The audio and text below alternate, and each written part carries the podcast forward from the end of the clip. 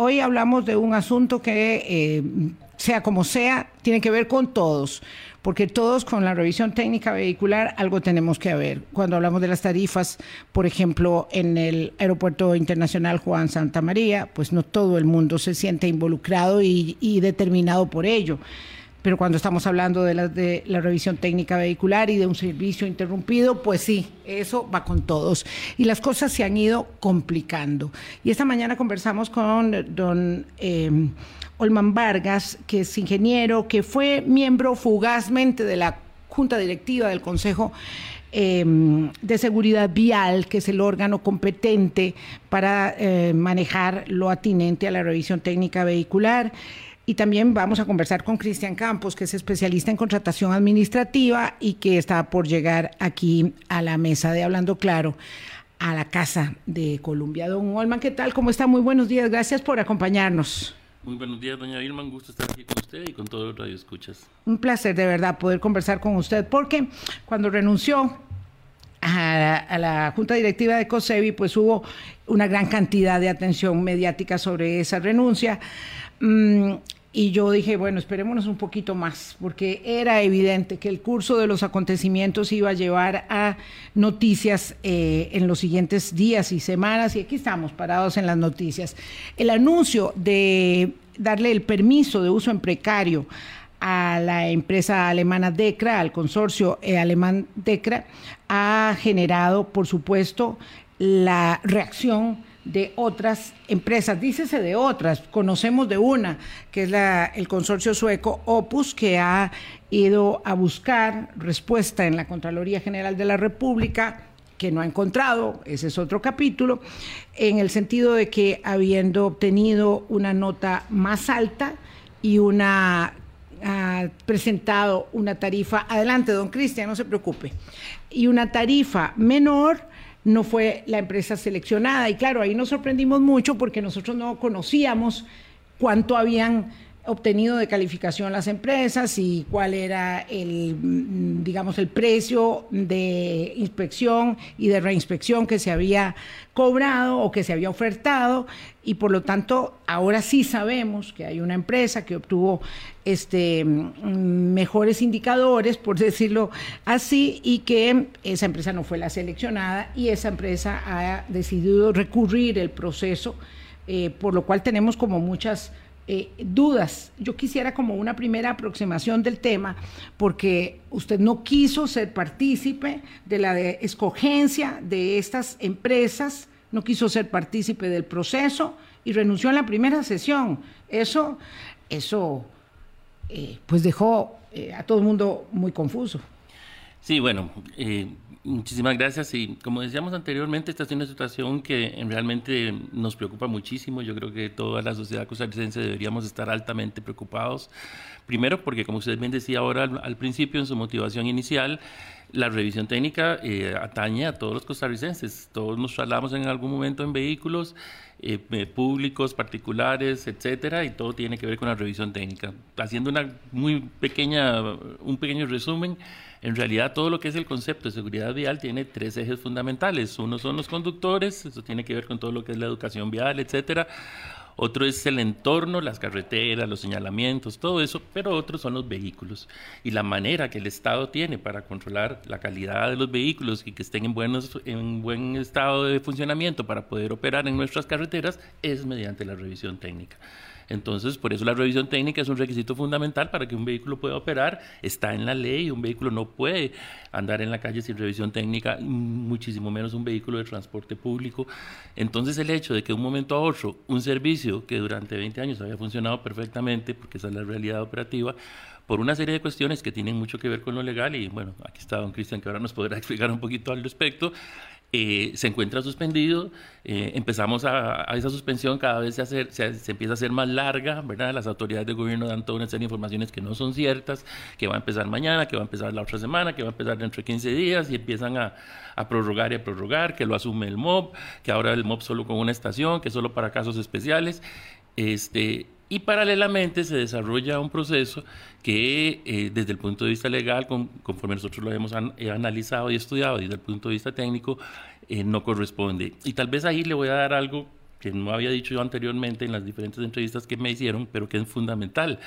Cuando a mí me nombran en la Junta Directiva del Consejo de Seguridad Vial, en representación del Colegio Federado de Ingenieros y Arquitectos, de como una posición de responsabilidad, yo hablo con la gente que estaba anteriormente, con el, el anterior representante del, del, colegio en el COSEBI, el doctor Carlos Contreras, él me explica con detalle todo lo que fue el proceso, lo que había pasado, cuáles eran los problemas, y entonces cuando yo llego a la sesión, yo tengo, por, porque lo había investigado, pues toda una información al respecto, y más bien llego con una alta preocupación de todo lo que había que discutir, de todo lo que había que analizar, para ver cuál era la orientación que se iba a dar de ahora en adelante.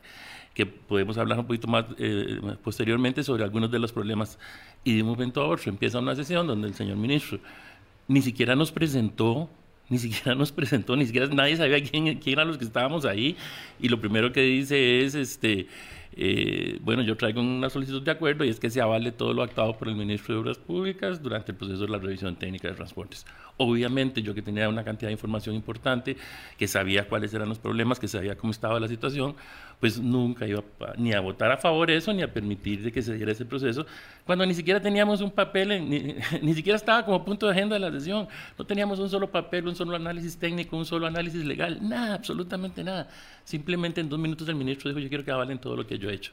Y pues ahí empezó el problema y empieza la gran preocupación, ¿verdad? Porque uno siente que este es un proceso que no está claro, eh, que posteriormente se han seguido dando cosas que no están bien.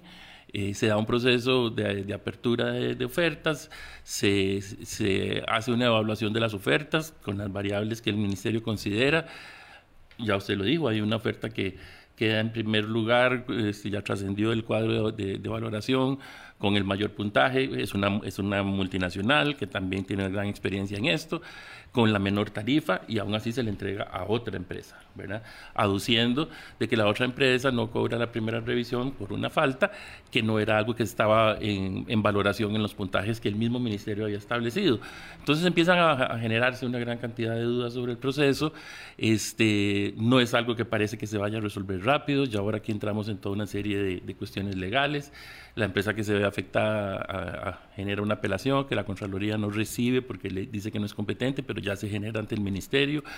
Este, eso implica, y tal vez ahora sería interesante que Cristian nos hablara, porque entonces ahora la empresa apela ante la misma persona que fue la que le dio la, la el, el, el, voto a la otra empresa, entonces es como que si uno fuera juez y parte, ¿verdad? Ahí hay algo que me parece que no está claro, sobre todo porque en, en, en la justificación el señor ministro dice que la Junta Directiva del Consejo le recomienda a él que haga, y él entonces toma la decisión. Y si usted ve, las considerando 7 y 8 de la nota que él envía a las empresas, este, él asume la responsabilidad de que él tomó la decisión con una recomendación que le hace la Junta Directiva del COSEBI, cosa que la Junta Directiva del COSEBI tampoco podía hacer porque no puede renunciar a su potestad de imperio, algo que la misma Procuraduría ya estableció que es la única que tiene la potestad de hacerlo.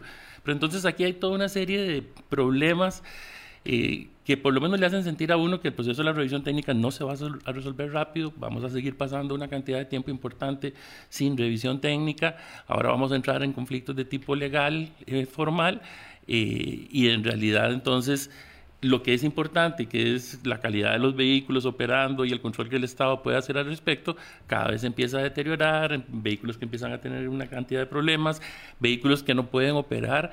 Si yo fuera un empresario de transporte público y tengo un par de autobuses para poner a circular, yo no podría confiar en los decretos que el ministerio sacó de que va a haber una flexibilización. La ley me obliga a que yo esté con la revisión técnica establecida y si no la tengo, ¿cómo hago? ¿Cómo don, don, don, Olman nos está abrumando porque son muchas cosas. son muchas cosas. Don Olman Vargas, eh, representante del el Colegio de Ingenieros y Arquitectos en la Junta Directiva del Consejo de Seguridad Vial, salió en carrera. Esa es la verdad. Salió en carrera. Eh, sí, uno no puede arriesgarse ni personalmente, ni en representación de la organización por la que uno estaba, a que haberse sometido a toda una serie de cuestionamientos porque las cosas no se hacen bien, no, no, es esa la manera de hacer las cosas. Digo que parece que las semanas transcurridas le van dando la razón, porque entiendo yo que un integrante de una junta directiva eh, como el, esta, el ECOSEBI, que me parece que es Adonoren, eh, usted me dirá o no, eh, pero sí lo que está claro es que tiene responsabilidades legales. Claro que sí, es un órgano colegiado y bueno, don Cristian lo podrá explicar ahora. Los órganos colegiados tienen responsabilidades, primero solidarias entre los miembros del órgano y también personales este, eh, en atención a las decisiones que se toman. Si toma malas decisiones puede terminar... Eh, respondiendo uno con su propio patrimonio, claro que sí. O en la cárcel. Bueno, ya, este, Digo, si las decisiones son de ese nivel, pues puede pasar. Claro, claro, pues un poco para entender, no fue que hubo ahí un choque de, de personalidades entre usted y el ministro y usted, no, no, es que usted sabía cuál era eh, la repercusión de aprobar algo que no podía evaluar primero. Exactamente. Vamos a ver. Don Cristian Campos, especialista en contratación administrativa, esto es complejo, ¿verdad? Yo por la reacción de la gente lo que observo es que hay muchas personas que no quieren saber nada de contratación, de limitaciones reglamentarias y de mm, estorbos en el camino, sino que se adjudicara a una empresa y la gente no está en los detalles, ¿verdad? Yo no quisiera entrar todavía en el asunto de la Contraloría, que quiero dejar ese capítulo para después de la primera pausa. Pero eh, vamos a ver, eh, don Olman Vargas dice que la empresa alemana fue seleccionada, de acuerdo con la información que tenemos desde afuera, porque ya él no está dentro, porque dijo que la primera reinspección eh, no la iba a cobrar si tenía un solo defecto. Y entonces eso hizo que aunque la no seleccionada ah, tuviera mayor puntaje, y cobrara menos por la inspección y por las sucesivas reinspecciones no fuera escogida. Y claro, a Opus eso no, no le pareció. Eso está bien, digamos, establecer en el proceso de evaluación de las ofertas como un ah, elemento positivo a sumar algo que no estaba establecido en la valoración inicial, don Cristian, eso se puede hacer o había que de previo haberle dicho a todas las empresas, el que no cobre en este ítem puede tener tantos puntos más. Sí. Buenos días. Buen día y perdón el atraso. No, no, para nada. Este, aquí hay que entender una cuestión que me parece que es troncal para poder diferenciar los procesos de los que hablamos, ¿verdad? Nosotros estamos en general muy acostumbrados a que la selección de proveedores del Estado sea de acuerdo a la legislación de contratación pública o la legislación de concesión de obra con o sin servicio público, es decir, estamos acostumbrados a que dar un servicio o contratar bienes se haga conforme el régimen ordinario de contratación. Y entonces desde, esa perspectiva uno, uno piensa, ¿verdad? pues hay un pliego de condiciones, hay una recepción de ofertas, hay un estudio de ofertas, las ofertas deben apegarse a lo que el cartel dice, se presenta el informe, el órgano adjudicado revisa y adjudica. Eh, pero esto cambia, esto cambia sustancialmente cuando nosotros tenemos que quitar de la mesa el ordenamiento de contratación pública y decir que aquí lo que hay es un permiso de uso es un acto unilateral de la administración pública que no tiene relación con el ordenamiento de la contratación pública, sino con la Ley General de Administración Pública, una figura bastante antigua en la legislación costarricense, donde es la administración la que, por razones de oportunidad, mérito, conveniencia, es un acto discrecional que solamente tiene que ser motivado por la administración a partir de lo que la administración considere que es lo más oportuno y conveniente y dicta así un acto unilateral. La idea de un concurso es incompatible con un acto unilateral. Incluso el recurso ante el Ministerio de Obras Públicas y Transportes, la naturaleza de la figura de permiso de uso doctrinariamente es incompatible. ¿Por qué? Porque es una decisión unilateral. De hecho, a mí no me extrañaría que el MOB en cuestión de horas rechace el recurso, no porque tenga o no tenga razón y no porque el que adjudicó tenga méritos para ser adjudicado. Es más, perdón, corrijo la palabra, no es adjudicatario, es permisionario. No podemos usar términos de contratación pública, corrijo, es un permisionario. Entonces, el MOP haría teóricamente bien con rechazar de plano ese recurso diciendo esto es un acto unilateral, mis razones bastan con que estén en expediente, que sean de oportunidad y conveniencia, y listo, el recurso se rechaza. Y eso queda, como lo dijo, me parece, en, la Contraloría General cuando rechazó la objeción, al, al, al, juzgador de legalidad, que es el juez contencioso administrativo. Sí. Es decir, aquí la única vía es que el Tribunal de lo Contencioso Administrativo llegara a conocer, porque así lo quiere hacer ver alguna de las empresas, y el juez de lo Contencioso Administrativo también tiene ahí este, una labor bastante complicada, porque aquí no estamos revisando un acto reglado. ¿Qué es un acto reglado? Un acto de adjudicación es un acto reglado porque deriva de un proceso que primero dice estudio ofertas, dicte un informe, deme los informes técnicos, legales y financieros y ante y si usted no hace nada de eso, yo no puedo dictar la adjudicación. Entonces usted tiene que cumplir uno, dos, tres, cuatro pasos para poder dictar el acto final de adjudicación. Eso es un acto reglado. En permiso de uso no hay actos reglados. En permiso de uso es un acto discrecional donde el juez de lo contencioso tiene que analizar las razones de mérito, de oportunidad y conveniencia, y esa zona es bien complicada analizarla, porque básicamente es un análisis de motivación del acto final que se dicta, el acto administrativo que se dicta. Perdón, don Cristian. Entonces, mi pregunta es irrelevante. No importa quién cobró qué, ni quién obtuvo cuántos puntos. O sea, lo que, porque si el acto es unilateral, digamos, ¿para qué hicimos todo esto. Simplemente yo eh, llamo por teléfono y digo, a ver, ustedes quieren brindarme un servicio me gusta más Don Goldman, aunque me cobre más barato Don Cristian, y punto. Porque es un acto unilateral. Digo, ¿qué sentido tiene todo esto de llamar empresas, de presentar cartel o con requisitos, de que la Procuraduría haya dicho que el acto lo tenía que dictar el COSEBI? Este, finalmente el COSEBI no mm, parece no lo dicta, sino que recomienda al ministro que él lo haga. El, el ministro toma la decisión. Ahora el ministro tiene que ser el mismo que tramita la apelación, con lo cual Opus, digamos, ya no tiene una garantía de, parece, de imparcialidad, porque ya perdió. ¿Qué sentido tiene todo el proceso si esto era nada más que una sola persona, ¿verdad? El ministro dijera, no, no, yo quiero que el trabajo lo haga esta otra empresa. Creo, creo que a usted misma en, la otra instalación y les felicito por las nuevas instalaciones. Gracias. Se lo dije.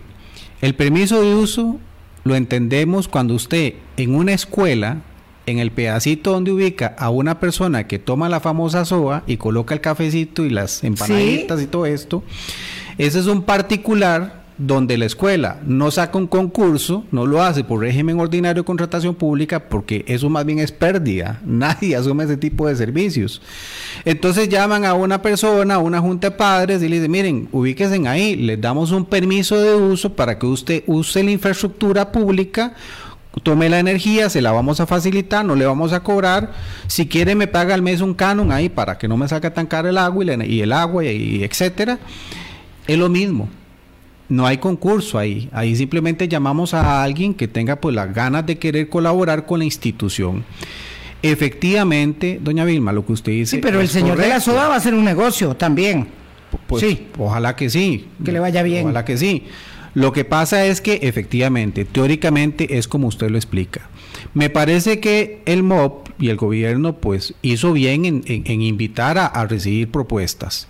¿Estaba en la obligación de hacerlo? No porque el permiso de uso, doctrinariamente hablando, y te estoy hablando de mis primeras clases de Derecho Administrativo de la facultad, es una decisión unilateral. ¿Pude haber llamado a cualquiera? Sí, pude haber llamado a cualquiera. ¿Tuve que haber hecho algún tipo de comparación de mercado? No, no, es que es un acto unilateral.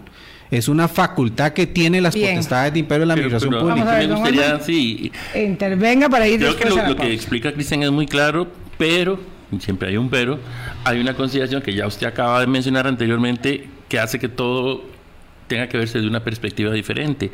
Y es que el ministro le hace una consulta a la Procuraduría General de la República y la Procuraduría le, le, contesta el 28 de junio o 27 de junio de que el único ente dentro del ministerio que está capacitado para llevar adelante los procesos que tienen que ver directamente con la revisión técnica es el Consejo de Seguridad Vial. Y, eso es vinculante para el, para el ministro. Claro, porque es el abogado del Estado, la Procuraduría. ante una consulta que él hace. A pesar de eso, el ministro sigue adelante con el proceso que bien acaba de explicar don Cristian. Ya usted lo dijo en la redacción del, de la justificación que el ministro le envía a las empresas, donde dice que la Junta Directiva del Consejo le recomienda y que él toma la decisión. Entonces, desde el, habrá que analizar desde el punto de vista legal si cuando el ministro ha venido tomando todas esas decisiones lo hace en contra de una disposición de la Procuraduría que ya era vinculante para él cumplir y que incluso en, la no aceptación que hace la Contraloría General de la República de la apelación que le pone la empresa Opus, la Contraloría explica por qué no puede recibirla, etcétera, pero después hace toda una explicación donde le recuerda y le reitera al ministro que solo el Consejo de Seguridad Vial, en atención al pronunciamiento de la Procuraduría, es el que puede tomar esas decisiones. Y se lo, se lo vuelve a poner ahí, se lo vuelve a, como diciéndole, usted sabe que solo el Consejo de Seguridad Vial puede tomar esas decisiones que usted está tomando. Es toda una advertencia, por lo menos así lo puede percibir uno cuando lee el documento. Y eso, eso cambia entonces, o pone, digamos, en una perspectiva diferente la decisión que ha llevado el ministerio, que bien explica Cristian, de dar un permiso eh, en precario a una determinada empresa. Son las 8.22, voy a hacer una primera pausa. Esto es bien complejo. y si había complejidades, eh, digamos, la actuación de la Contraloría General de la República o la decisión de la Contraloría General de la República de sacar eh, las manos del tema ha ido, queriéndolo o no, probablemente sin querer, obviamente, complicando más las cosas, complicando más las cosas. Y dicen que donde hay dos abogados hay tres criterios, hay abogados especialistas en la contratación administrativa, vamos a ver qué dice Cristian Campos, pero hay otros que estiman que la Contraloría sí debió haberse implicado en el tema. En el tanto, esto, eh, este permiso de uso tiene que ver con instalaciones y equipos que son parte hoy de la hacienda pública, que no eran parte de la hacienda pública antes de mediados de julio de, la, de, este año, cuando la revisión técnica vehicular de RITEVE eh, ofrecía el servicio. 8.24 pausa. Colombia. Con un país en sintonía, 8.26 minutos de la mañana. Vamos, conversamos con don Olman Vargas, ex miembro de la Junta Directiva de COSEBI, y don Cristian Campos, especialista en contratación administrativa. Finalmente, la gente quiere saber cuándo empieza la revisión técnica vehicular, porque, claro, eh, ahora tenemos que cumplir con este requisito. Eh, y además el país este, aprendió en dos décadas de desempeño eh, cuán importante resultaba esto que son parámetros de Europa. En realidad, la revisión técnica vehicular está asentada eh, por décadas en Europa y ese fue el modelo que nosotros implantamos en el país y no sin un montón de este, dificultades en su día. Eso ya lo hemos hablado en otros programas. Lo cierto es que mm, pareciera todo esto eh, nos ha generado una gran ah, expectativa de cómo se iba haciendo y también cómo reglamentariamente íbamos estableciendo estos pasos que la gente no tiene por qué conocer ni le interesan, pero que en definitiva implica que el servicio está suspendido eh, y que... Mm, esto podría tardar un poco más también. Yo no sé cuánto se puede extender. Don Cristian Campos lo que nos dice es que, bueno, todo esto pudo haber sido innecesario. Don Olman, y usted tan preocupado de que iba a terminar este, este, con responsabilidades reglamentarias ilegales y a lo mejor esto era tomarse un café y decirle al ministro, proceda. Vean, varias, varias cosas al respecto. bueno, le agrego una de las preocupaciones a las que usted dijo, todavía no sabemos ni siquiera cuánto se va a cobrar. Se ha insistido mucho de parte del del ministerio, del ministro y del señor presidente incluso, de que va a bajarse de manera significativa. No lo es tanto. ¿Por qué? Porque algo que no le han dicho a la gente es que aparte de ese precio que está apareciendo y que es el que la gente dice que calcula que más o menos viene a la mitad, hay que sumarle el, IVA y hay que sumarle el canon que el mismo Consejo de Seguridad Vial le, estableció al, al, proceso. Eso nadie lo ha dicho. O sea, nadie le ha sumado esas otras dos variables al precio que finalmente se vaya a tener. Claro, porque el canon que se le ponga a la empresa que vaya a hacer el servicio, ese canon se traslada a la tarifa, obviamente. Entonces, una, una, ¿cómo se llama? Una condición es que todavía no sabemos en realidad Mm. ¿Cuánto va a ser? Va a ser más barato, eso está claro, nadie está diciendo debe serlo. eso, pero no en los porcentajes en los que se ha dicho, porque cuando se ha hablado de rebajas del 50%, que es lo que el ministro reiteradamente ha dicho, pues nunca ha tomado en consideración el IVA ni nunca ha tomado en consideración el canon que el Consejo de Seguridad Vial este, le cobra a la empresa y que, como usted bien acaba de decir, la empresa va a trasladarlo a la tarifa, eso es, eso es indudable. Eso en primer lugar. Después, una cosa eh, importante que, tiene que ver también con esta materia es cómo se da el proceso. Y por eso le dije que me había tomado el tiempo de informarme de, lo que se había dado, porque nadie ha dicho, bueno, todo el mundo habla de que por qué no se sacó la licitación internacional en Que es culpa del gobierno anterior, que, no se hubiera hecho. Que el gobierno anterior no ha dicho nada. Yo no entiendo cómo los funcionarios que estuvieron involucrados en ese proceso no han dicho nada, porque los han atacado y muy fuertemente. Y claro que los funcionarios hicieron todo un proceso.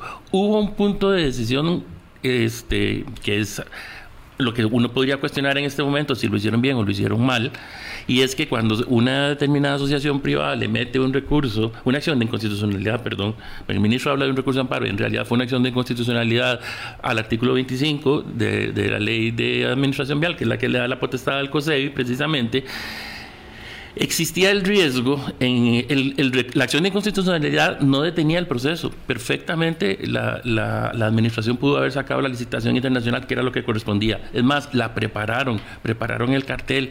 Es, la administración anterior incluso negoció con, la, con la empresa concesionaria en ese momento, con Riteve, todo el traslado de los, de los activos, todo eso que el, ministro decía ahora, ¿qué es que nos tienen que devolver? Ya todo eso estaba debidamente anotado, este, protocolarizado. sí, o sea, era simplemente entregarlo el día de la fecha y así sucedió posteriormente. Pero entonces hubo toda una eh, un, humo ahí, como que se la... Un ruido. Un ruido que no era cierto y que incluso uno piensa no era justo con los funcionarios que responsablemente este, habían hecho el análisis anterior y habían hecho todo el proceso, los del COSEBI. Eh, los del COSEBI. ¿En dónde estuvo el punto de decisión? En que obviamente había un riesgo de sacar la licitación internacional, que se adjudicara a una empresa después de todo el proceso y que finalmente se declarara inconstitucional el artículo y el Consejo no tuviera potestad de haber hecho eso. Eso probablemente hubiera generado una, indemnización a la empresa que se le hubiera adjudicado.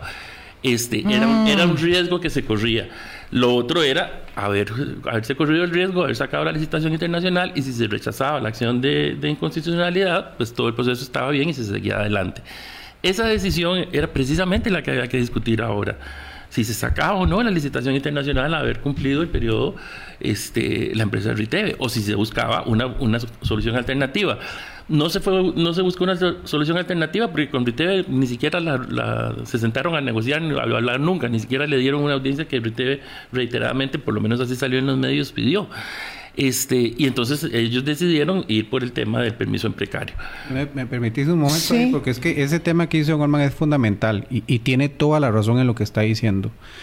Eh, y a mí me vuelve a decir eh, que indistintamente el gobierno que esté ahora, el 3 de mayo, cuando la Contraloría General rechaza a la anterior junta directiva, la gestión para aplicar el artículo 208 y poder autorizar la continuidad del contratista que estaba anteriormente, la Contraloría expresamente en el documento de rechazo reconoce que el COSEBI, si bien puede empezar el procedimiento concursal, no puede dictar acto final.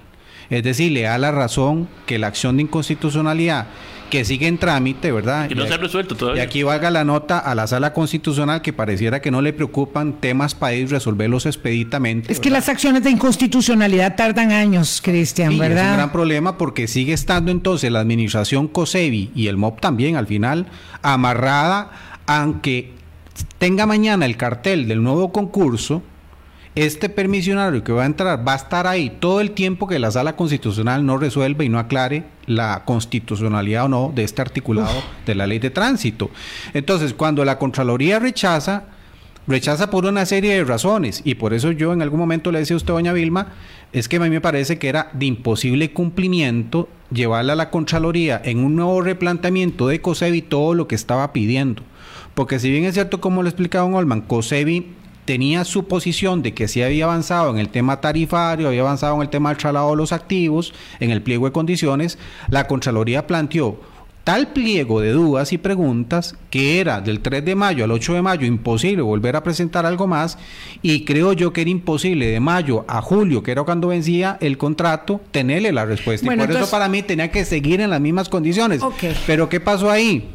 No puedo adjudicar en un nuevo concurso. La Contraloría rechaza con tal nivel de preguntas que eran de imposible cumplimiento para mí en plazo corto. ¿Qué opción tiene el gobierno entonces? Si la permiso? Es que vamos a ver, creo que es una salida, es una, vamos a ver, el permiso existe, siempre ha existido. Y fue una medida excepcional, como excepcional es pedir la autorización a la Contraloría, porque lo ordinario era un concurso y tener a tiempo al nuevo al nuevo contratista para hacer una transición. Sí, todo enredado, como siempre en este todo es un nudo gordiano, pero vamos a ver, don Cristian, en la forma más sencilla posible, porque de verdad que esto es muy complicado. La Contraloría, y esto es mi gran este, eh, sin sabor, ha estado implicada y no ha estado implicada. ¿verdad? La Contraloría plantea todas esas dudas y hace imposible que se avance antes del 15 de julio. Eh, de pronto dice, bueno, señor ministro, cuando lo que vaya a hacer, hágalo apegado a los parámetros técnicos, normativos, ¿verdad? Tenga mucho cuidado. Eh, el COSEBI tiene que dictar el acto eh, final, dice el abogado del Estado, que es la Procuraduría. Pero ahora, yo tengo esta gran eh, interrogante. ¿Por qué la Contraloría no se implica de una vez en el asunto y simplemente dice, mire, como es un permiso, yo no tengo nada que ver? Cuando hay quienes dicen que estos son bienes públicos que están otorgados en un contrato, tal vez no se llama contratación, pero es un contrato, el permiso es un contrato, ¿verdad? Que se establece entre la administración y el prestatario. Entonces, no es cierto que esto haya llevado más a enredo y a complicación este, este hecho de que la Contraloría reiteradamente se niega a participar cuando la Contraloría casi siempre participa en todo. Es más, de hecho a la Contraloría la señalan mucho por coadministrar muchas veces y es algo que siempre está diciendo, no, yo no estoy coadministrando. Pero en este caso ha habido un interés exprofeso de la Contraloría y me encantaría que pudiéramos hablar nosotros aquí con la señora Contralora, este, de no participar, de dejar que sea el ejecutivo solo el que el que haga este el proceso. Sí, sí la, Contraloría es muy dada a decir que internamente ella tiene una división, ¿verdad? Hay una división de contratación administrativa, hay una división jurídica, hay una división de fiscalización y operación evaluativa el órgano contralor común todo es el, que la Constitución dice que debe controlar y fiscalizar la hacienda pública, pero la división de contratación administrativa, que es la que ha tenido mayoritariamente participación, es la que ejerce el control previo, en este caso recursos de objeción al cartel, recursos de apelación o eventualmente el refrendo de los contratos. Y en ese tema particular es que ha dicho que como los permisos de uso no están reconocidos en el ordenamiento de contratación pública como actos que puedan ser recurridos por el ordenamiento normal de contratación pública, rechaza y dice que no es competente. Pero entonces queda la sobre la mesa lo que se está planteando. A ver, para la gente la Contraloría General es una sola. Y para la gente la Contraloría tiene una competencia en el artículo 183 y 184 de la Constitución sobre la hacienda pública. Exacto. A mí me parece que eso es, o sea, no hay debate sobre, sobre lo que estamos hablando. Los bienes, los derechos, dar permisos de uso sobre derechos que son bienes de hacienda pública, eso es hacienda pública.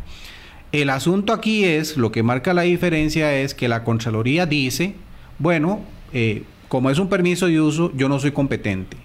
Entonces es una, es una dualidad, es un tema semántico un tanto complicado de entenderlo, porque teóricamente el órgano contralor es el responsable de todo lo que es hacienda pública en cuanto al control y la fiscalización. Eh, teóricamente nada más. teóricamente, Pero, pero teóricamente, y es correcto decir que por el artículo 8 de la Ley Orgánica de la Contraloría, todo lo que se está tratando de disponer unilateralmente en el permiso de uso es hacienda pública. Pero la Contraloría General de la República dice, bueno, dígase, la División de Contratación Administrativa dice, yo no tengo competencia para revisar no el tema de que lo que hay ahí sean temas de hacienda pública. La Contraloría nunca ha dicho, en lo que yo conozco de los documentos de la objeción al cartel, la respuesta a doña Carolina este, Delgado y este, ahora el rechazo, el recurso de apelación, nunca ha entrado a analizar si lo que hay en el fondo es hacienda pública. Solamente ha dicho yo, yo no, yo no, yo no. ordinario contratación pública no tengo un recurso contra los permisos de uso. Pero ahí es donde está el diablo en los detalles, don, don Cristian Campos. Y además, don Olman, usted tiene mucha experiencia en esto porque ha estado durante años en la dirección ejecutiva del Colegio de Ingenieros y Arquitectos y tiene mucha experiencia en temas de contratación también. Entonces, ¿para qué nos complicamos? Hagamos concursos sin controles. Es decir, eh, podemos hacer relaciones contractuales al margen de la contratación, al margen de la contratación pública, porque si le ponemos permiso o le ponemos otro nombre que se le puede eh, este, establecer mañana, entonces lo sacamos, es una especie de normativa especial, de excepción, y nos evitamos este tema tan engorroso de los concursos públicos eh, y tenemos entonces la potestad de que el Ejecutivo dicte eh, sus relaciones contractuales sin la mm, observación de la Contraloría.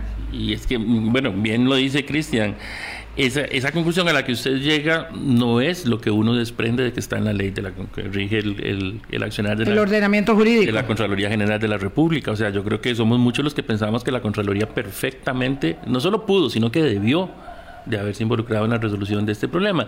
Y sobre todo le voy a, le voy a poner otro, otro, otro matiz al, al, pastel este, y es que no estamos hablando de, la sodita, y lo digo con todo respeto para la sodita que decía don Cristian. Claro, es que el señor de la soda trae los alimentos, trae el personal, pero también trae el, microondas, la cocina, todo lo trae. que la complejidad del negocio del señor de la soda es menor, que el monto del negocio es menor, pero aquí estamos hablando de un negocio, o sea, estamos hablando de un monto que imagínese la peligrosidad de lo que usted está diciendo, de que el Ejecutivo pueda, sin tener ningún control de la Contraloría General de la República, tomar ese, ese tipo de decisiones en los montos en que se manejan en un negocio de esta categoría.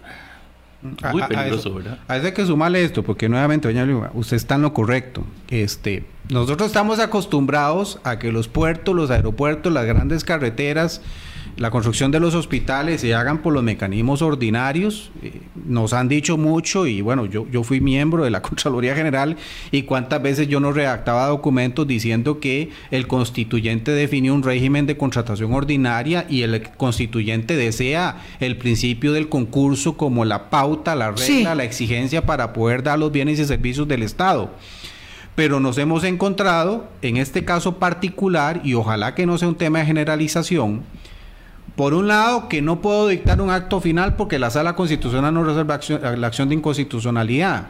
Y entonces pareciera que solo le quedaba al COSEBI el 208, la ley de contratación administrativa. ¿Qué dice el 208? No, que esa era ampliar el contrato vía autorización o mantener al, al contratista anterior vía una autorización que la ley da a la Contraloría General de la República para poder mantener... Pero la Contraloría dijo que no. La Contraloría rechazó, planteó una serie de dudas, estaba el chance de regresar y eventualmente Contraloría iba a autorizar, que yo he dicho insistentemente, para mí era la menos traumática. Hubiera llegado 15 de julio, 16 de julio, siga adelante el que estaba ahí y no está este problema de falta de servicio. Conste que don Cristian Campos y don Olman Vargas, ninguno de los dos tiene relaciones profesionales ni contractuales con la empresa anterior. Porque eh, aquí nos, nos acribillan por eso, a mí me acribillan por eso eh, muchísimo, este, pero no se trata de eso, se trata de cómo llegamos aquí y a dónde, y cómo logramos una solución. Y ahora, entonces vamos a esto, quitemos Riteve. ¿Cuántas cosas este país no urge tener? Rápidamente un contratista haciendo toda la ampliación de la ruta Cartago, viendo cómo hacemos el proyecto, bueno, el, aeropuerto que se ha hablado en Orotina y tantas otras cosas que hace rato urgen y que perfectamente un gobierno responsable puede invocar razones de interés público y decir este país urge tener una solución y vamos a aplicar, por lo tanto, una valoración de interés público que el órgano Contralor, la Contraloría General de la República, dice, en permisos de uso yo no tengo competencia. La naturaleza del permiso de uso son criterios de oportunidad y conveniencia, buscando lo mejor para el interés público, donde la Contraloría ahí sí no tiene competencia, solo el juez de lo contencioso administrativo. Entonces aquí se ha abierto, realmente que poner, eh, usted lo ha dicho, doña Vilma, que para poder dar bienes y servicios, tener servicios dados al, colectivo, está el régimen ordinario, ley de contratación pública, está la ley de, concesiones y ahora entra una figura que es unilateral, que hasta el momento es válida, hasta el momento es válida porque solamente un juez contencioso le podría decir al ministro o al MOP no era ajustado a legalidad lo que está, está haciendo. Yo lo veo muy difícil porque son razones de oportunidad y conveniencia y ahí el juez contencioso básicamente lo que tiene que encontrar en expedientes son razones de interés público.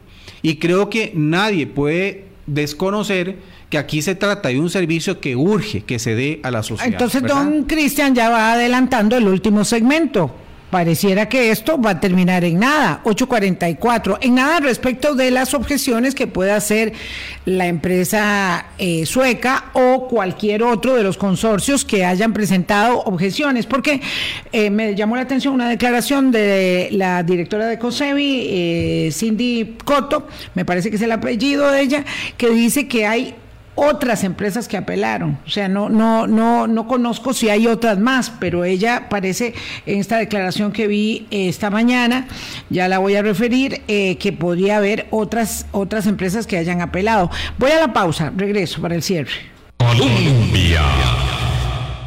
Sintonía 846, les decía, nada, más para terminar eh, la elaboración, ya, ya le doy la palabra a don Norman Vargas, que eh, hay una nota de la Nación donde, eh, de anoche, donde eh, Sindicoto, efectivamente, la directora del Consejo de Seguridad Vial, confirmó a ese medio de comunicación, a la Nación, que se presentaron, dice, recursos de apelación que llegaron hasta el, escritorio del ministro de Obras Públicas y Transportes. No detalló ella el número de las gestiones ni las empresas que las presentaron, pero sí dijo doña Cindy que es el ministro Amador quien va a resolver los recursos pese a su doble condición de presidente de la Junta Directiva del COSEBI, donde participó del proceso, y de jerarca del MOP, donde como superior le correspondería resolver los actos administrativos.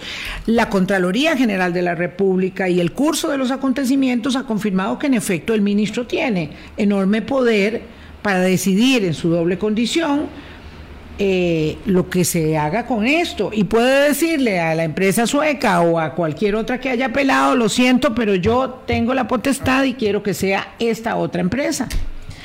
Sí, tal vez un par de aclaraciones primero. Bueno, la primera con respecto a alguna gente que se pone virulenta en redes, ¿verdad? Usted comentaba ahora, decirle que en estas cosas, este, bueno, más allá de, aclarar ni que ni tanto ni quisen eh, ni yo tenemos ningún interés particular en esto, ni relaciones con las empresas, ni anteriores ni presentes, pero también es importante decirle a la gente que el interés de, que uno se preocupa por estas cosas y por lo que estamos aquí, por lo que hemos salido en medios diciendo cosas, es por el país. O sea, es que aquí lo que se están jugando son muchas cosas que tienen que ver con el esquema conceptual de la legalidad que tiene el país, de cuánto esa relación entre ejecutivo, legislativo y, y, ¿cómo se llama? Y el área judicial. Y el área, sí, la parte judicial se interrelacionan entre sí para establecer controles sanos, pesos para que haya y contrapesos. pesos y contrapesos, para que haya una legislación y para que no haya concentraciones de poder que son totalmente este, peligrosas, ¿verdad? Vea, en este momento en la teoría administrativa hay montones de software incluso y, de cuestiones que lo que hacen es analizar en las empresas, en las instituciones, dónde están las tomas de decisiones y cuando las tomas de decisiones están concentradas en una única persona, peligro, este, rojo, aquí hay algún problema porque eso se presta para muchísimas cosas. Y yo creo que nadie quiere un país donde se concentre el poder de tal manera, en, como son los regímenes totalitarios de izquierda o de derecha, con que sean unas pocas personas las que toman las decisiones. No es esa la Costa Rica que queremos, no es esa la Costa Rica en la que nos educamos y yo creo que tampoco es la Costa Rica que queremos para nuestros hijos. Entonces, cuando empiezan a haber signos de esa concentración de poder o gente que eh, aboga por concentrar el poder, como es el proyecto de ley que el Ministerio mandó a la Asamblea Legislativa, donde concentran todo el poder en la única figura del ministerio, eh, perdón, del ministro, eliminando todas los, las juntas directivas de los consejos, eh, yo sí creo que uno debe preocuparse y empezar a plantearse cuál es el país que queremos. Ahí, más para complementarle rápidamente, es que ha salido sobre el tema si aquí lo que hay es un tipo de nulidad absoluta, evidente y manifiesta o nulidad absoluta, ¿verdad? Bueno, sí, porque ahora nos quedan cinco minutos nada más, don Cristian, para elaborar.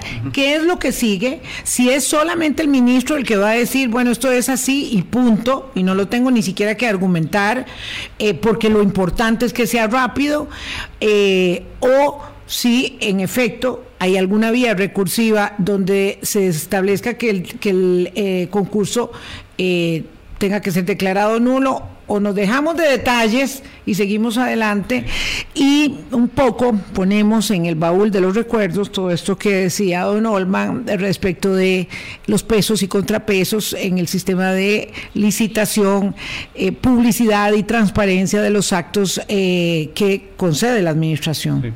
Sí, sí, No, no, hay que olvidar además que el juez contencioso es por, por excelencia, y lo dice claramente la constitución política, el juez ordinario para sopesar la legalidad de la administración pública, ¿verdad?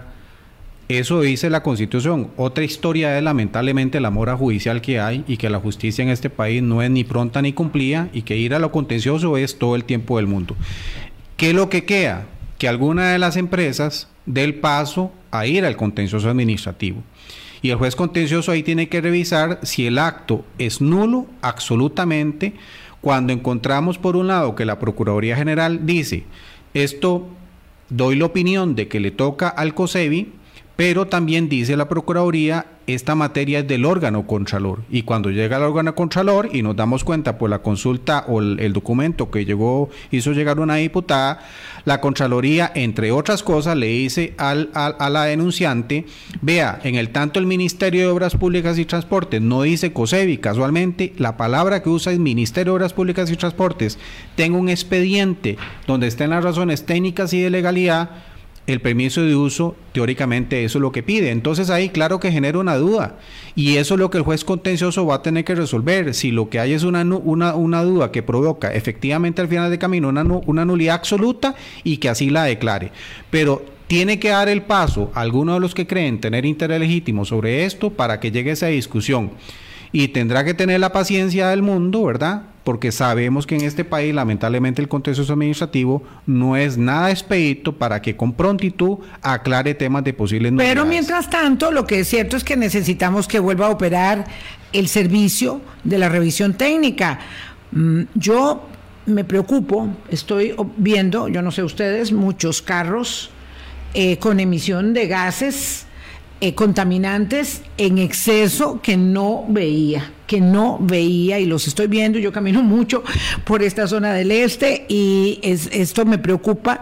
Evidentemente tenemos rezago en la revisión técnica. Evidentemente cuando venga el pago del marchamo en diciembre va a haber problemas y va a haber que haber aprobar a, golpe de tambor una reforma legal porque no se puede pagar el marchamo si no se tiene la revisión técnica.